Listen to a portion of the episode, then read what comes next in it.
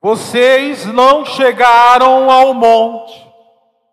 E a nova tradução da linguagem de hoje fala que nós não chegamos ao monte Sinai. Eu explicarei mais adiante o porquê.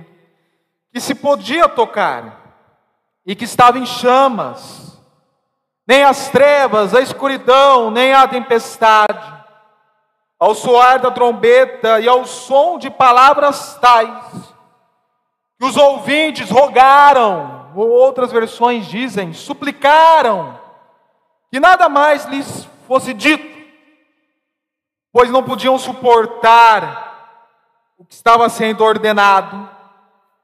Até um animal, se tocar no monte, deve ser apedrejado. Isso consta lá em Êxodo capítulo 19, versículo 12 e 13. E alguns manuscritos mais antigos acrescentam nesse texto sobre bolas de fogo que eram catapultadas a partir do monte.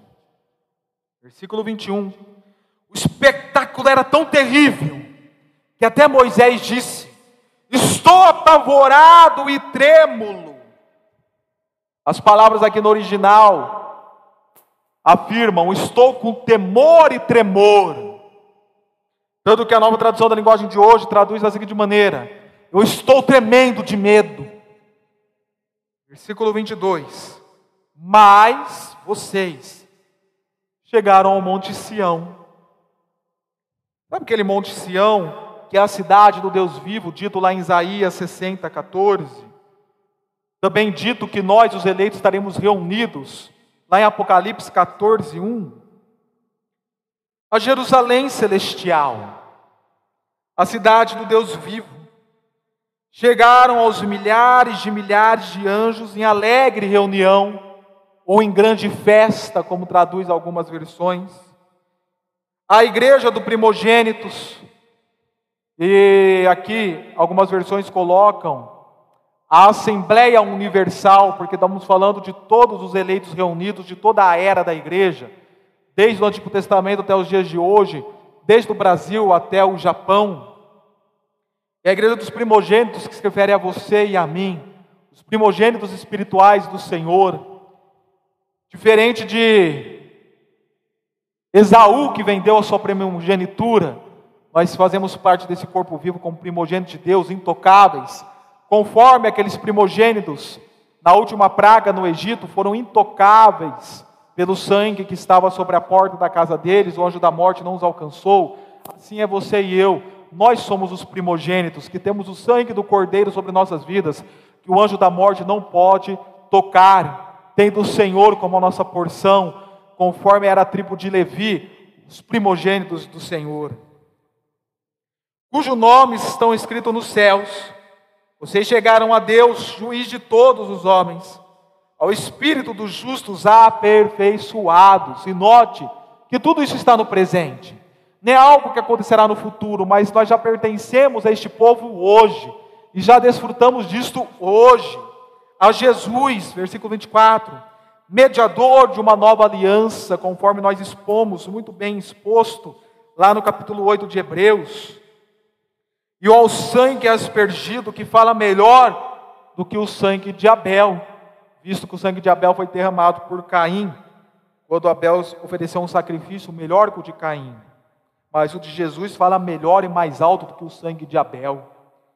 Cuidado, versículo 25. A outras versões dizem: preste atenção, vede, não rejeitem aquele que fala.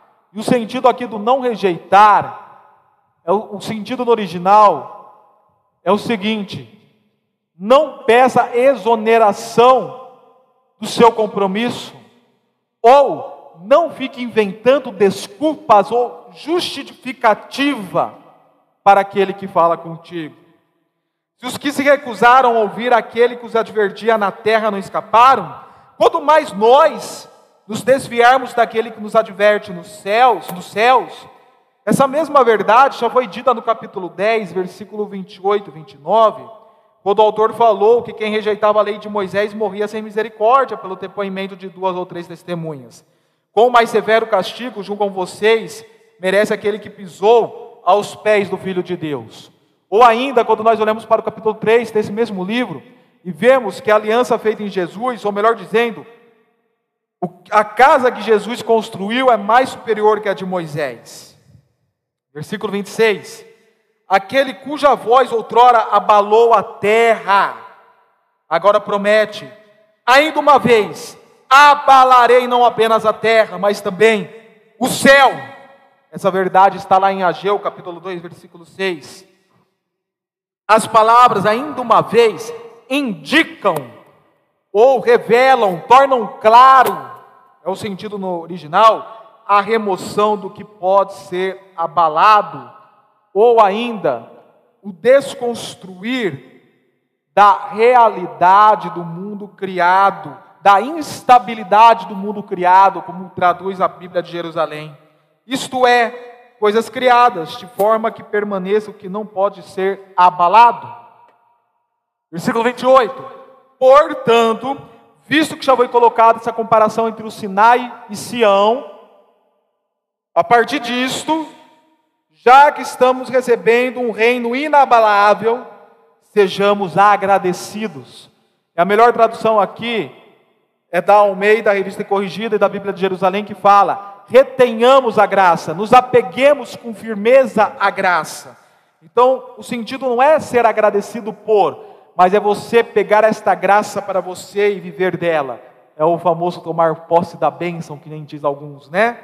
E assim, adoremos a Deus de modo aceitável, com reverência ou submissão ou respeito e temor ou piedade. Pois o nosso Deus, conforme foi dito lá em Deuteronômio 4:24, é fogo consumidor dor. Vamos orar mais uma vez?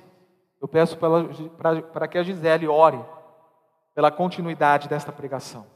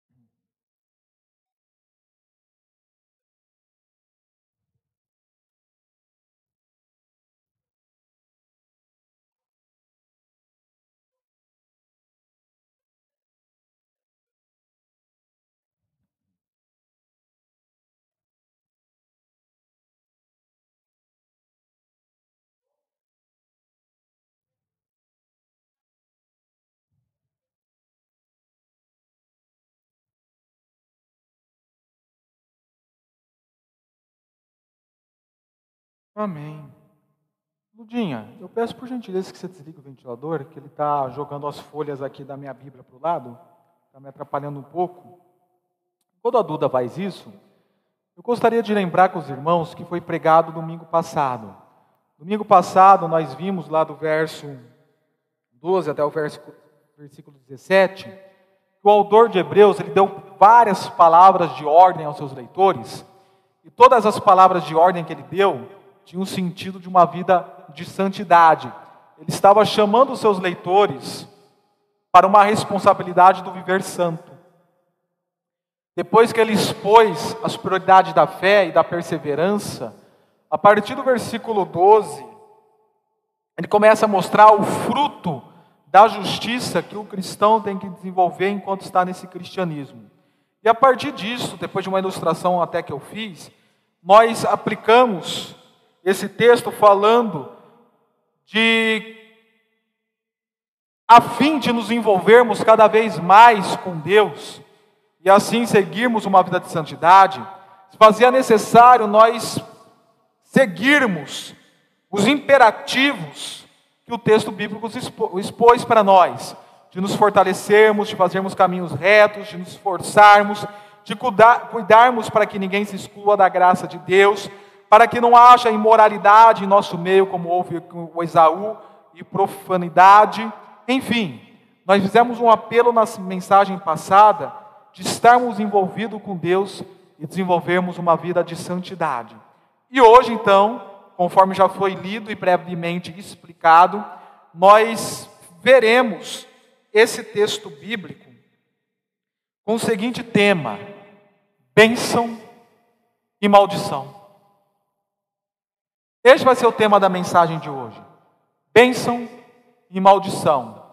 Eu lembro que a primeira vez que eu ouvi uma mensagem com este tema foi em 1999, 2000 mais ou menos, do pastor Jorge Linhares. Bênção e maldição. Mas não é no mesmo viés que eu vou trabalhar o qual ele trabalhou, é por outro viés. E para poder falar para você sobre bênção e maldição, eu gostaria nesse momento de compartilhar a cultura bíblica com vocês, falando sobre três montes sobre três montes bíblicos. Há uns cinco, sete anos atrás, eu estive no aniversário da Jubesp, de 97, 98 anos mais ou menos, que foi numa igreja batista lá em São Paulo, que eu não lembro o nome. O Marco Júnior, creio eu, que estava, a Bela também, a Aisla estava, a Nádia. E nós andando por lá, não sei se eles repararam isso, eu reparei, uma igreja enorme, estávamos em 2 mil a 3 mil jovens lá naquele dia, o pastor Luiz Saião pregou, o Paulo Baru que fez o louvor, foi um momento maravilhoso. E a igreja, ela é dividida por salas, e as salas têm nome de monte. Então, Monte Ararat, onde ficou a Arca de Noé, Monte Sião, Monte Sinai, e assim por diante. Muito interessante. E agora, falando justamente sobre os montes, eu quero falar sobre três montes para você o monte Sinai, o monte Sião, mas entre esses dois, eu também quero falar do monte Gólgota. Vou começar a falar do monte Sinai. O monte Sinai ele é retratado e abordado em Êxodo capítulo 19. Quando o Senhor vai chamar Moisés para o monte a fim de dar tábuas da lei para ele.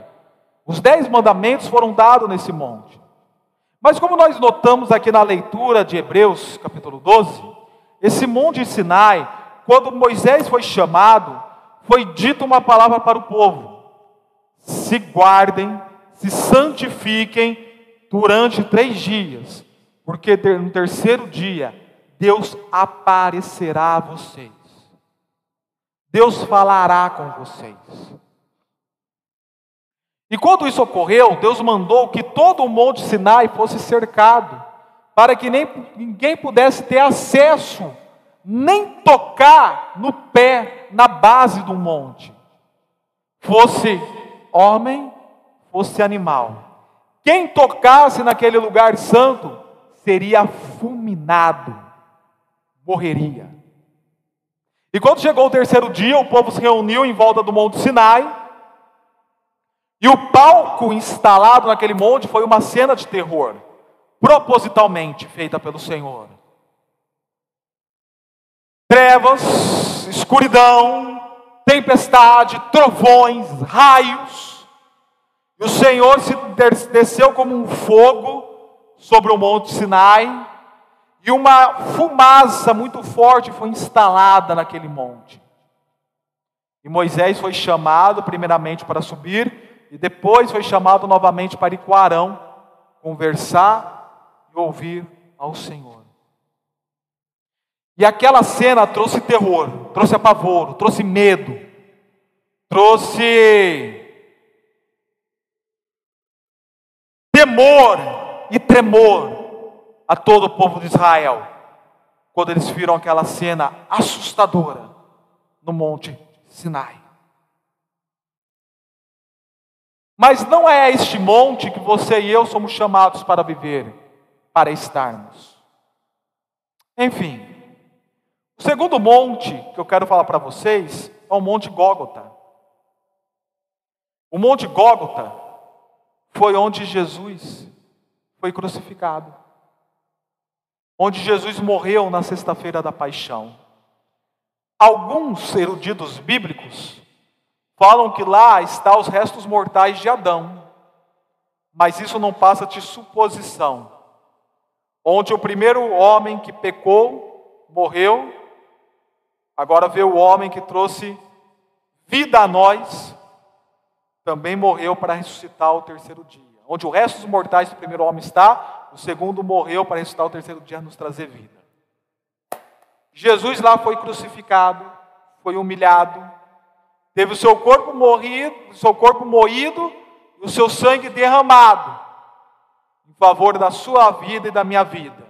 Nesse monte que também é conhecido como o Monte das Caveiras, porque ficavam os restos mortais das pessoas onde o Calvário foi instalado, onde a cruz foi colocada, onde o Filho do Deus vivo, o Deus Filho, foi crucificado, consumindo a nova aliança, conforme nós lemos nesse texto,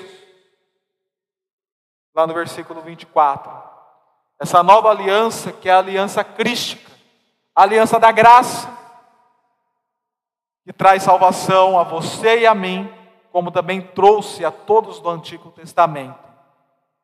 É a este monte que você é chamado para voltar os seus olhos. É a este monte que você é chamado para olhar fixamente. Você não é chamado para viver medo, pavor e angústia, como o povo viveu ante o, ante o Monte Sinai. Mas você é chamado para olhar para o Gólgota, para a aliança que lá foi consumada em Cristo Jesus, e ser salvo. E esta salvação, que foi construída e imputada em nossas vidas no Monte Gólgota, nos leva agora para olharmos, vivermos, nos apegarmos ao Monte Sião. O Monte Sião, que foi conquistado na época do reinado de Davi, tomado dos Jebuseus, construído o templo, fazia parte da cadeia de montes de Jerusalém,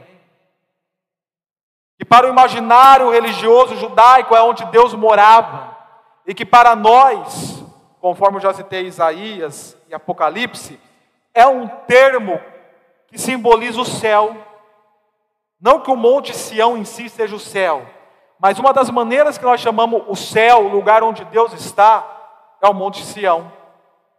Deste lugar que você já faz parte, mas ainda não.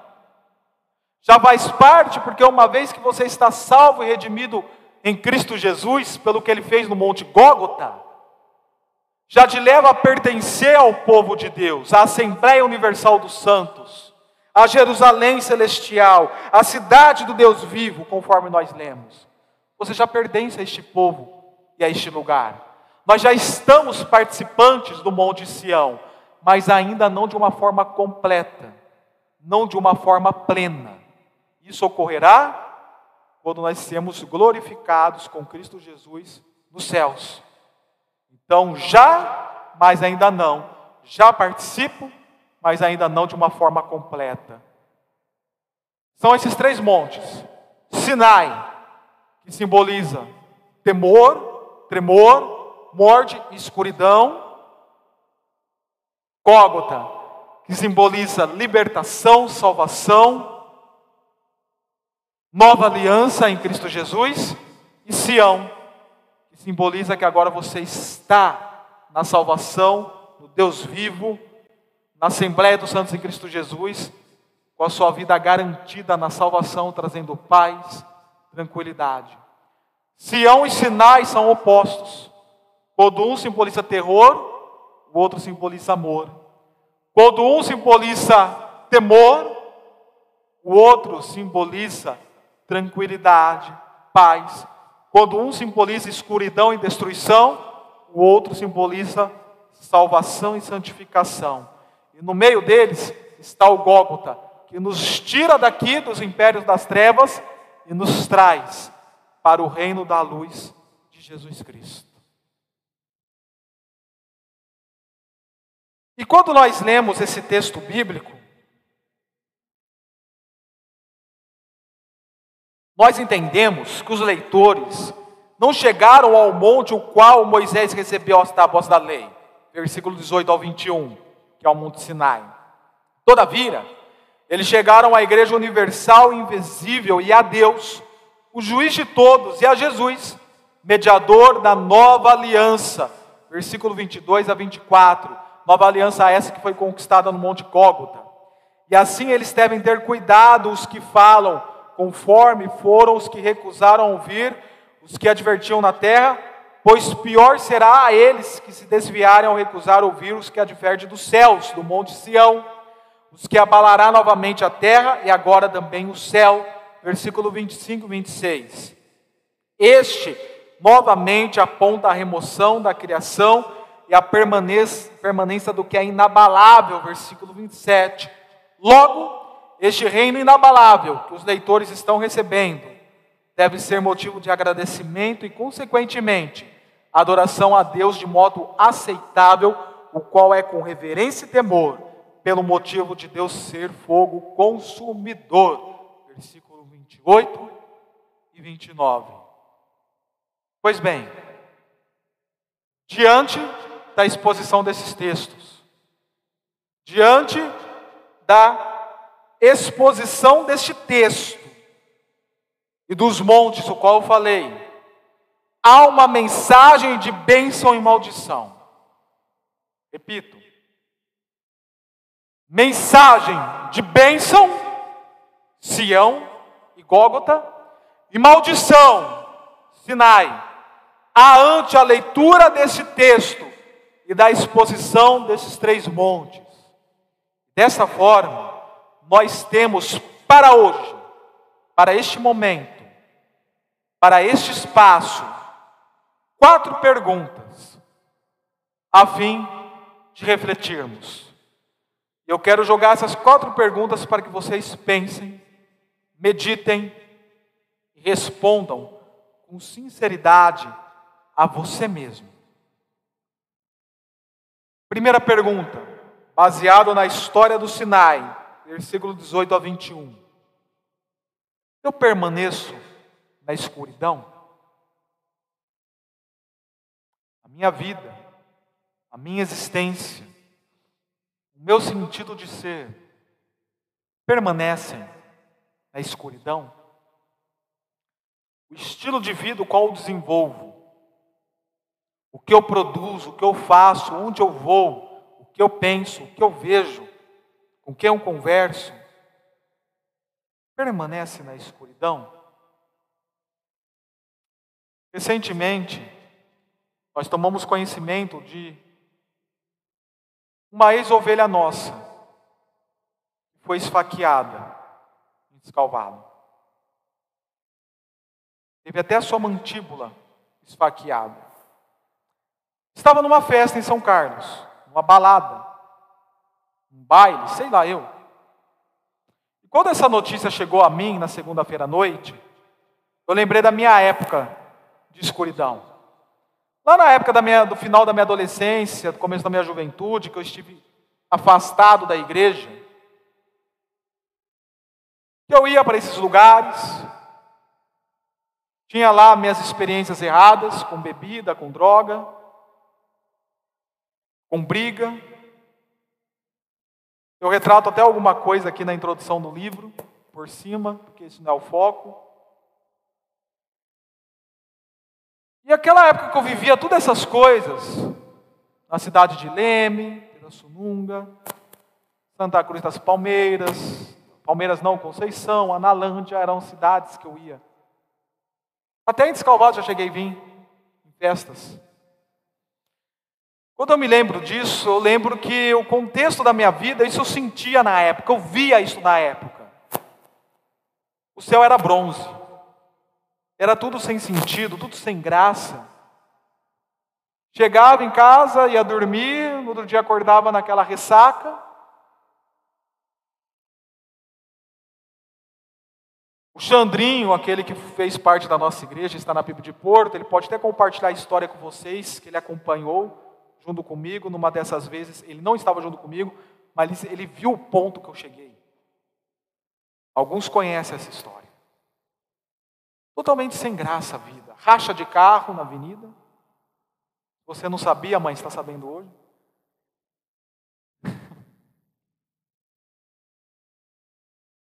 Tudo era escuro, nada tinha graça. Parece que a simbologia desse texto, aquilo que é para ser só simbólico, é existencial, é uma verdade existencial. Porque quando nós vivemos longe do Senhor e apegado a estas coisas, eu estou falando de coisas da juventude. Mas pode ser aplicado em qualquer outra, outra questão, outra nuance que te mostre longe do Deus vivo. Tudo é escuro realmente. Tudo é sem graça. Tudo é sem sentido, você não consegue ver um além das coisas. E é onde eu lhe lanço a pergunta: será que você não tem permanecido na escuridão? Não somente no sentido espiritual, principalmente nele, mas não somente nele, mas realmente no sentido da sua existência, da sua vida, não tem dito graça? Essa é a primeira pergunta. A segunda pergunta, baseado no versículo 22 a 24. Eu sou de Sião. Logicamente, quando eu pergunto que você é de Sião, não estou falando se você realmente mora no Monte Sião, lá em Jerusalém, literalmente. Mas é conforme, é conforme eu já expliquei e expus o texto. Você é, de fato, da igreja do Deus vivo. Você pertence realmente a Jerusalém celestial, ao corpo místico de Cristo, a igreja espiritual. O fato de você pertencer a uma igreja local, ou estar arrolado ao rol de membros, não significa que de fato você é da igreja espiritual. Às vezes você só é membro de um sistema, mas com passos largos ao inferno. A pergunta não é se de fato você é de uma igreja local.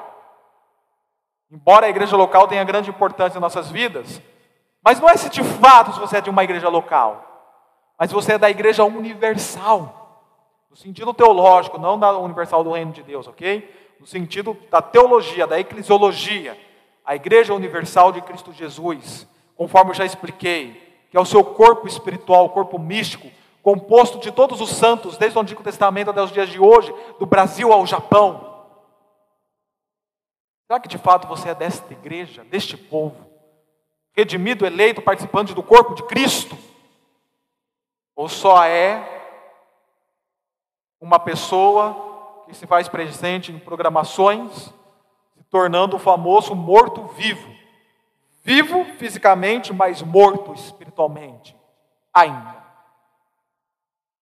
Então, essa é a segunda pergunta. Eu sou de Sião? Faço parte do corpo de Cristo realmente, da igreja? Eu vejo que muitas vezes nós não sentimos alegria a viver como igreja. Não sentimos alegria em expandirmos o reino juntos. Não sentimos empolgação. E isso é uma pergunta se de fato você é de Sião. Você não sente a empolgação de estar com a igreja de Cristo, de trabalhar pelo reino, de expandir o reino, de viver como igreja, mas só de ter a igreja como uma tabela a ser cumprida, ou como um clubismo, de fato é de se questionar: você é de Sião? Eu sou de Sião? A terceira pergunta, baseada no versículo 25 a 27. Eu fico em atenção. O versículo 25 já começa assim: preste atenção.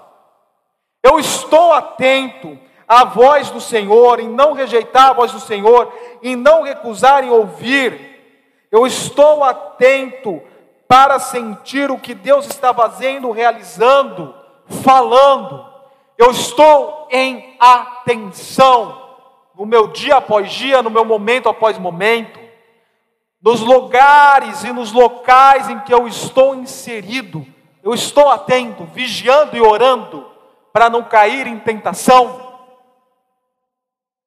compreendendo a voz do Senhor, ouvindo a voz de Deus, o chamado dele, a orientação dele, o guiar, o falar, o ensinar. Na pregação neste momento eu estou em atenção para ser confrontado. Essa é a terceira pergunta. E a quarta e última pergunta é: eu estou em consagração? É isso que eu vejo no versículo 28 e 29. Em todas as palavras aqui abordadas sobre reter a graça, adorar a Deus com reverência e temor. É isso.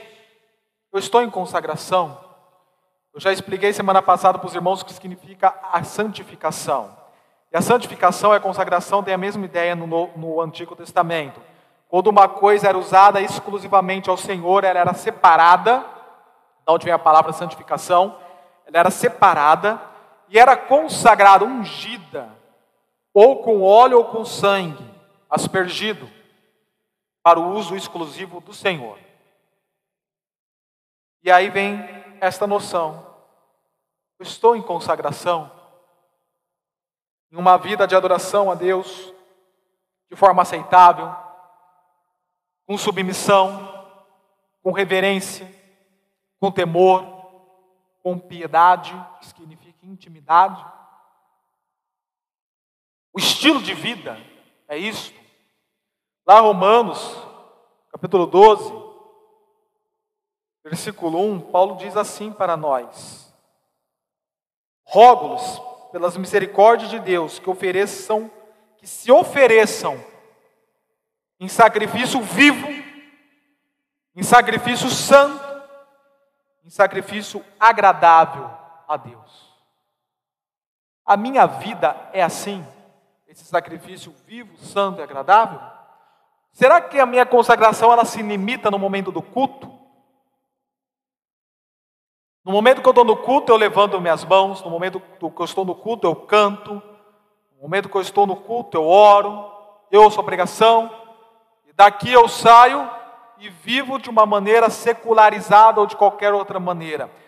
Esse dualismo instalado na vida da igreja Vivo de uma maneira aqui dentro e de outra lá fora.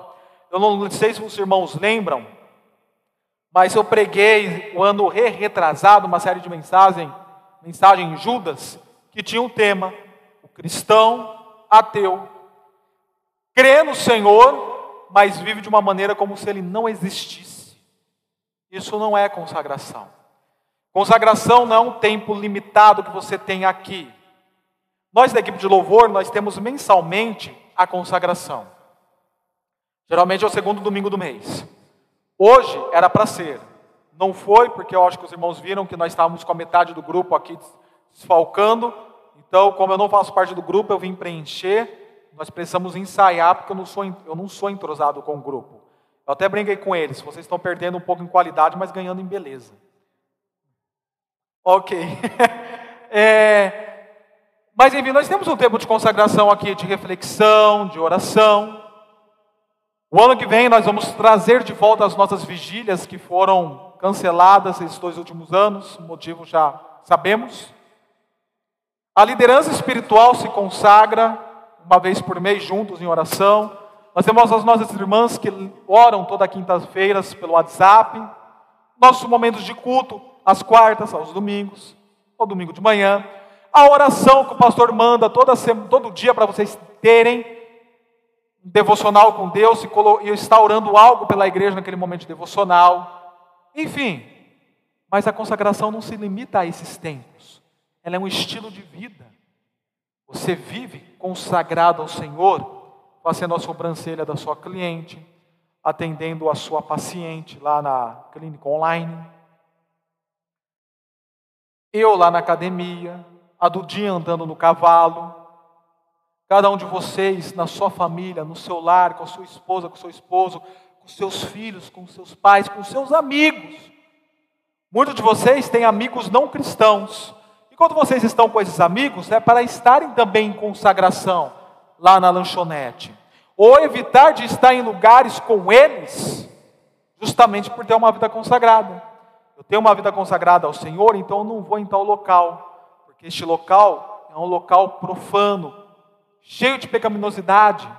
Porque eu, enquanto cristão, irei no local que faz apologia a sexo, a drogas ou a outras coisas?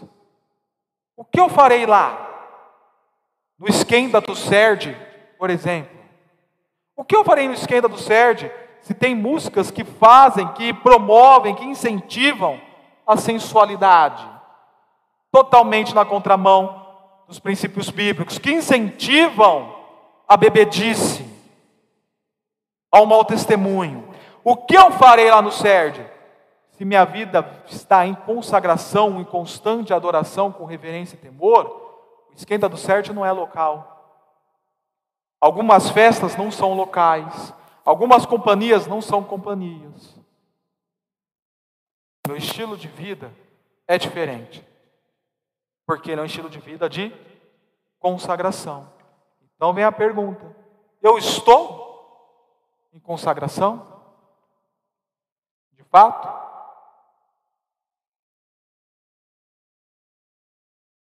Então, são essas quatro perguntas baseado na leitura do texto e na exposição dos três montes, mostrando se eu estou na bênção ou na maldição.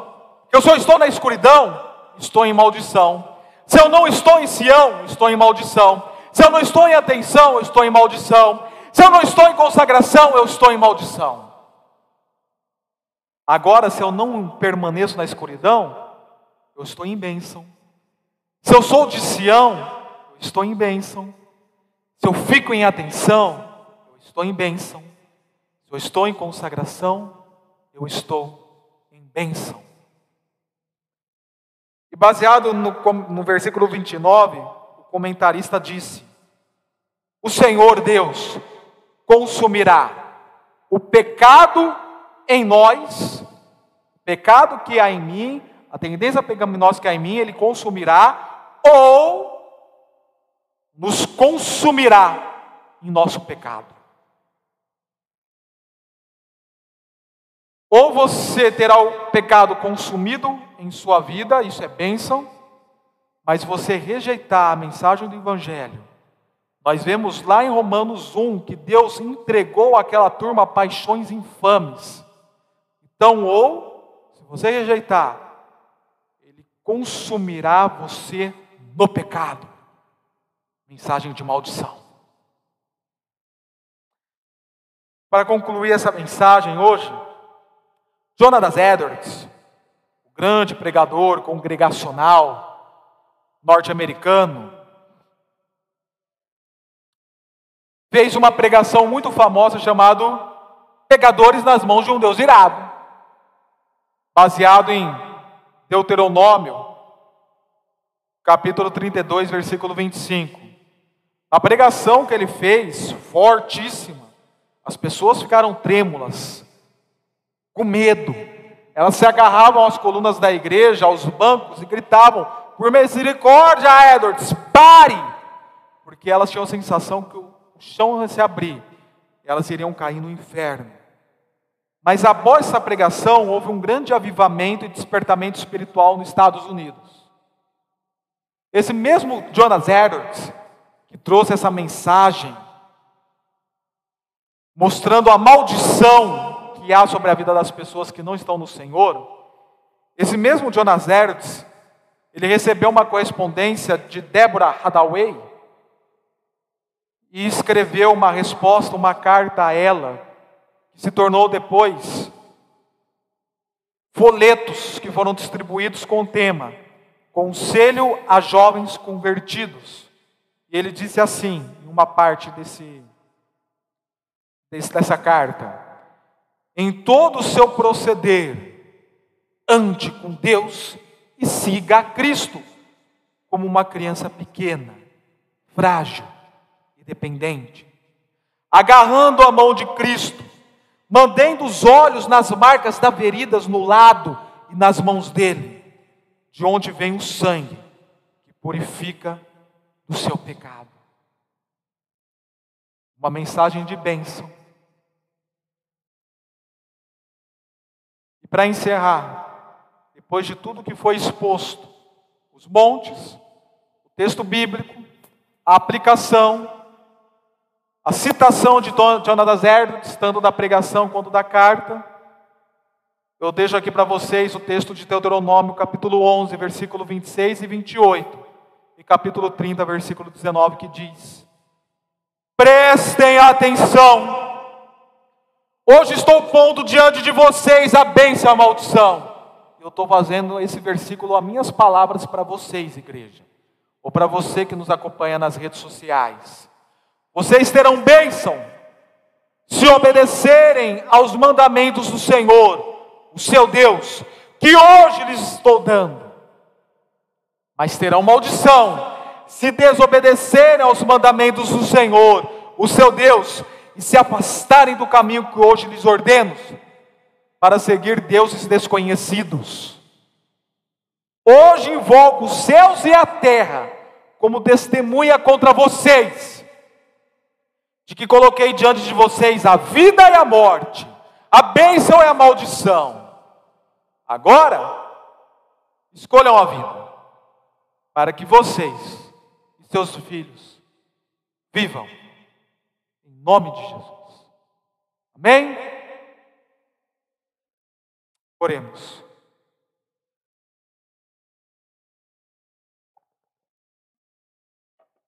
Senhor Deus, Pai amado, Deus celestial, que nesta noite, cada um de nós que ouvimos essa mensagem, seja por aqui, seja pela rede social, seja posteriormente, em outro canal, possamos ter aprendido de fato a exposição desse texto sobre a cultura bíblica dos montes Sinai, Gólgota e Sião. E que possamos ter sido espantados com o tema da mensagem, com a ideia geral da mensagem, com o que aqui foi pregado e falado que as perguntas que foram feitas que possa ter sido respondidas honestamente em nossos corações, com proposta, se necessário for, com proposta de mudança das nossas vidas, das nossas posturas e do nosso coração. Em nome de Jesus. E que a graça salvadora do nosso Senhor Jesus Cristo o amor de Deus o Pai, e que as ricas consolações e comunhão do Espírito Santo de Deus estejam sobre todos que aqui estão ou nos ouvindo, e sobre toda a igreja do Senhor espalhada pela face da terra, em nome de Jesus. Amém.